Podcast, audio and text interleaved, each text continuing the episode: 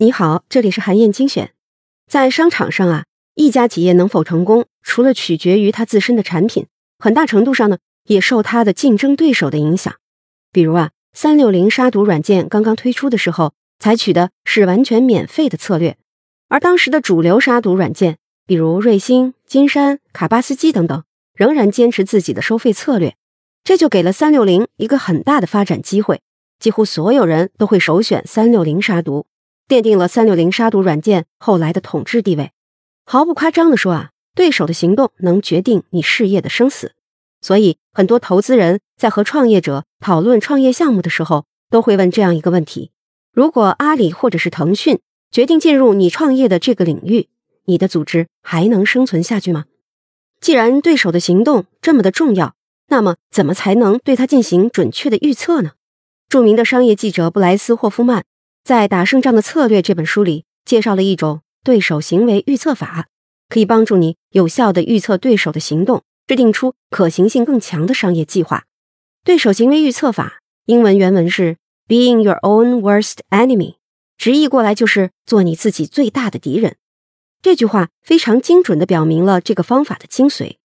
对手行为预测法实际上是一种角色扮演练习。需要你成立一支专门负责扮演竞争对手的红队，也就是假想敌部队，让他们进行模拟，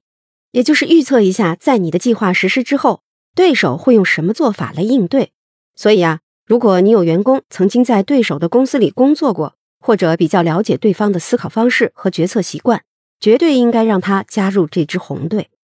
在实际的模拟过程当中呢，红队的队长不参与讨论，只负责推动模拟的进程。这种模拟方法的关键是不能让红队知道全部计划，他们只能根据市场上搜集到的公开信息进行判断和决策。如果你的计划会分成多个阶段来进行实施，那么也就要分成各个阶段来告诉红队相应的信息，这样红队才能更逼真的模拟对方的决策过程，提供更准确的预测结果，也能帮助你制定出更可行的计划。比如啊，有一家新成立的保险公司。打算推出一款新型保险产品，这款产品的保障范围、理赔金额和目前行业对手的产品非常接近，但是保费的价格只是现有产品的一半。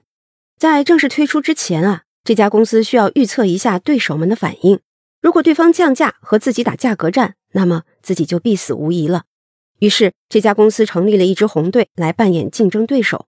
红队根据公开信息进行了分析，他们认为。对手会得出这样的判断，那就是这家新公司推出的新产品保费这么低，根本赚不到钱，应该只是一种宣传的噱头。等到知名度打响之后，就会停掉这款保险产品。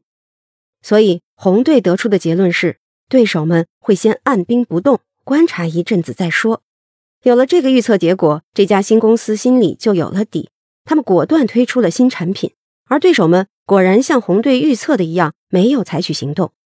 这家新公司啊，凭借着新型的保费测算模型以及更低的销售成本，确保了自己在保费更低的情况下，仍然能够获得可以接受的利润。就在对手们静静观望的这段时间里，这家新公司靠着薄利多销的策略，快速吸引了大量的客户，牢牢地站稳了脚跟，利用宝贵的时间窗口，迅速成为了行业里的头部玩家。